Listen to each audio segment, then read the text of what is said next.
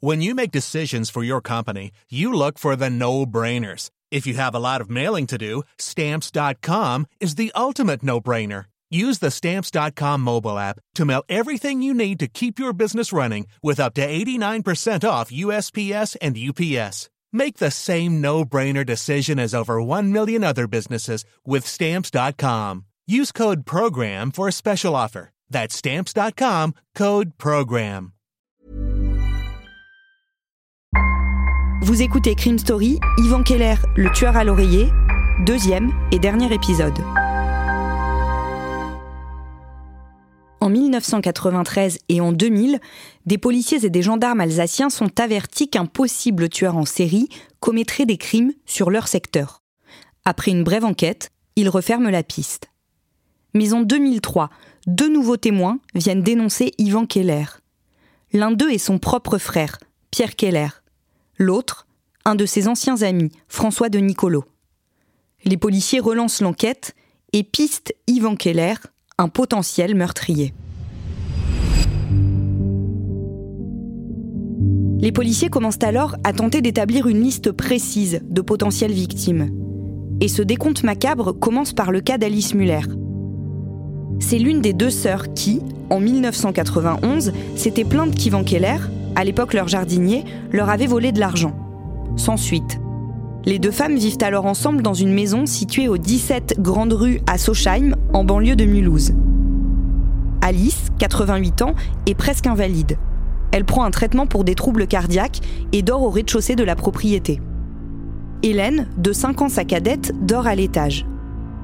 Dans la nuit du jeudi 7 au vendredi 8 mars 1991, Hélène est réveillée au milieu de la nuit par un bruit. Elle se lève, sort de sa chambre, descend l'escalier et se retrouve nez à nez avec un cambrioleur qui prend aussitôt la fuite. Effrayée, elle va jusqu'à la chambre de sa sœur, Alice. Elle la trouve allongée sur le dos dans son lit, les bras le long du corps et le drap remonté jusque sous le menton. Hélène comprend vite qu'elle est morte. Quelques heures plus tard, le médecin conclut qu'Alice a été terrassée par une crise cardiaque. Probablement parce que le cambrioleur a dû faire mourir de peur cette dame au cœur fragile.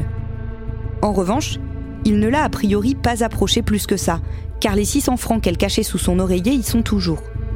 L'affaire est classée sans suite et aucune enquête n'est ouverte.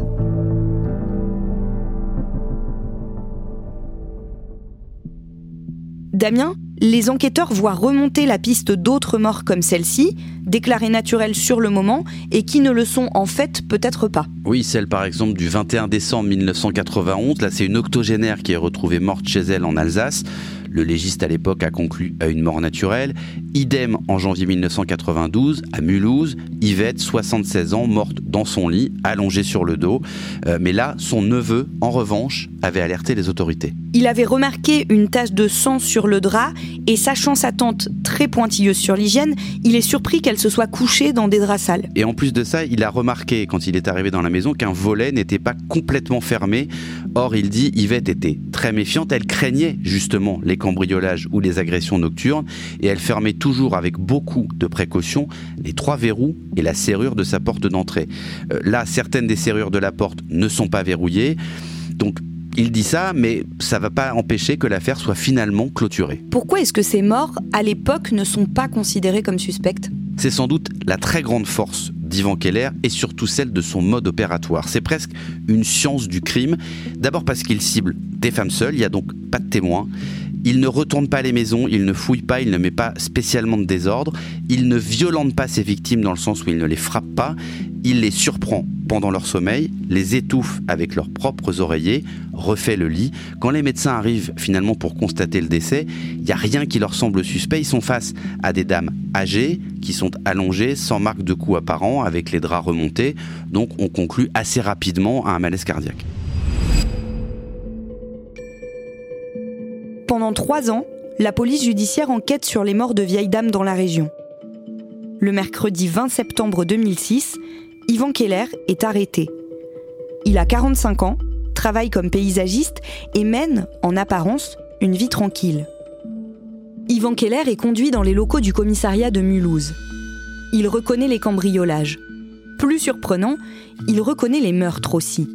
Tout de suite, sans s'en défendre. la garde à vue se poursuit. Le vendredi 22 décembre 2006, Ivan Keller est présenté à un juge. Il réitère ses aveux. Et il va même plus loin. Il détaille, sans difficulté, son mode opératoire.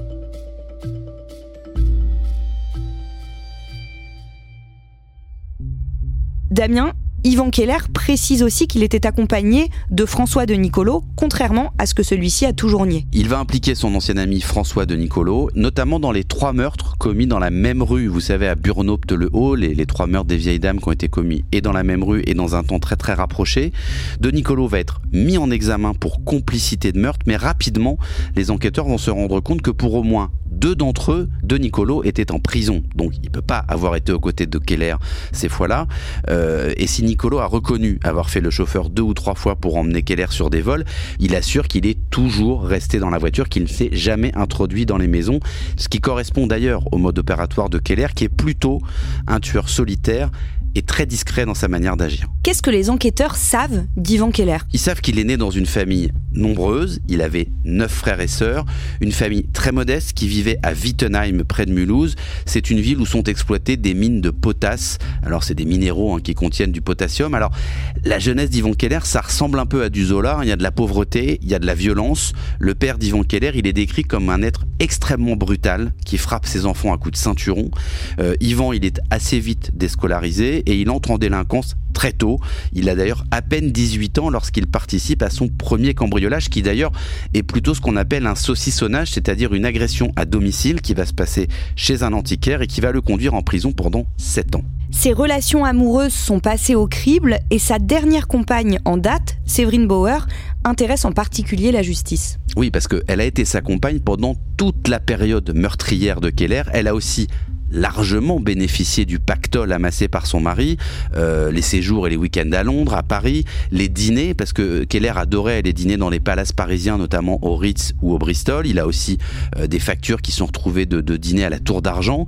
Donc elle a assisté à ça, elle a vécu comme ça, et elle a aussi forcément vu euh, les lingots d'or et les tableaux que Yvan Keller stockait chez lui. Est-ce qu'elle était au courant et est-ce qu'elle s'est tue parce qu'elle avait peur de lui? Alors c'est une des hypothèses, en tout cas elle déjà c'est ce qu'elle explique, et c'est une des hypothèses des enquêteurs qui est renforcée d'ailleurs par les déclarations d'une précédente compagne de Keller qu'il avait rencontrée alors qu'il était plus jeune. Elle, elle décrit un homme extrêmement violent, calculateur, sans pitié. Elle dit c'est un faux calme, il est obsédé par l'argent et le jeu. Cette compagne qui s'appelle Marina, euh, on en a parlé de Marina parce que c'était avant la compagne de son propre frère. Elle va confesser aussi aux enquêteurs qu'elle a assisté à un meurtre dans la maison d'une vieille dame. Alors, elle explique qu'elle n'y a pas assisté directement, qu'elle était dans une pièce à côté, mais qu'elle a bien compris qu'il s'était passé quelque chose de très grave et que d'ailleurs, elle en a parlé à l'époque à une sœur d'Ivan qui lui a fermement conseillé de se taire. Elle dit aux enquêteurs, il m'aurait massacré si j'avais parlé. Donc, quand il est arrêté finalement dans son entourage, personne n'est réellement surpris. Après son entretien avec le magistrat, vers 13h30, des policiers reconduisent Ivan Keller dans la geôle du tribunal de Mulhouse, où il attend d'être fixé sur son sort. Il ne le sera jamais. Quelques heures plus tard, les surveillants le découvrent mort. À Mulhouse, une enquête a été ouverte pour déterminer comment Ivan Keller a pu échapper à toute surveillance et se suicider dans une cellule du palais de justice. Ivan Keller s'est pendu au luminaire de sa cellule avec ses lacets de chaussures. Une nouvelle fois, il a échappé à la justice. Damien, le suicide d'Ivan Keller pose tout de suite question.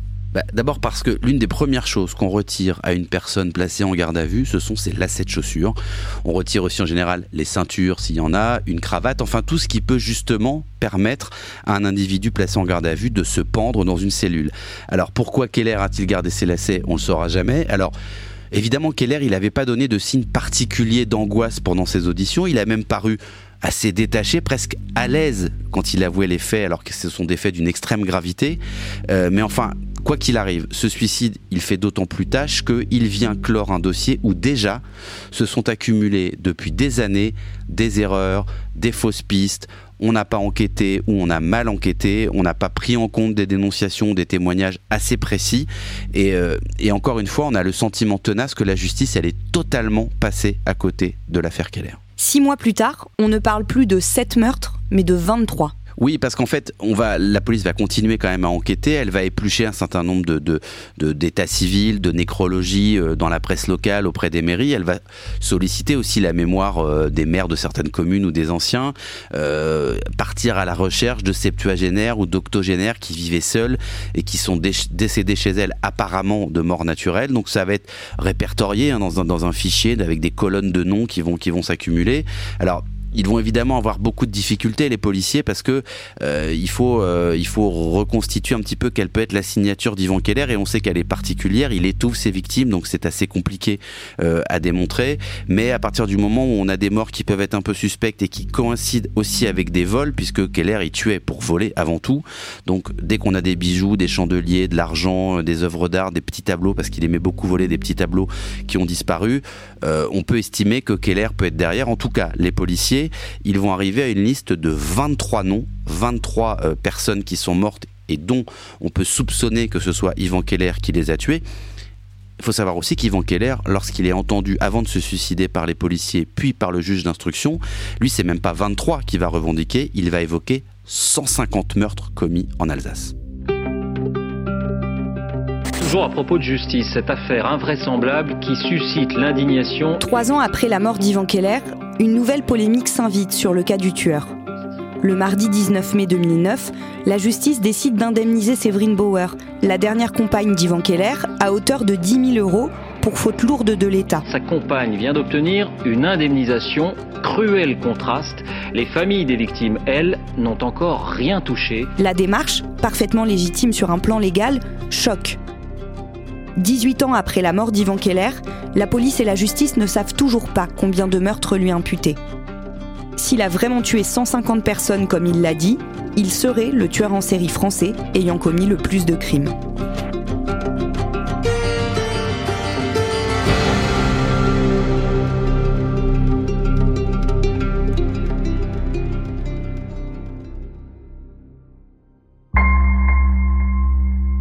Vous venez d'écouter Crime Story, le podcast fait divers du Parisien, avec à la production Thibault Lambert et Barbara Gouy, à la réalisation Julien Moncouquiole et à la rédaction en chef Jules Lavie. Un épisode que je vous raconte avec Damien Delseny et un podcast à retrouver chaque samedi sur le site leparisien.fr et sur toutes les plateformes d'écoute.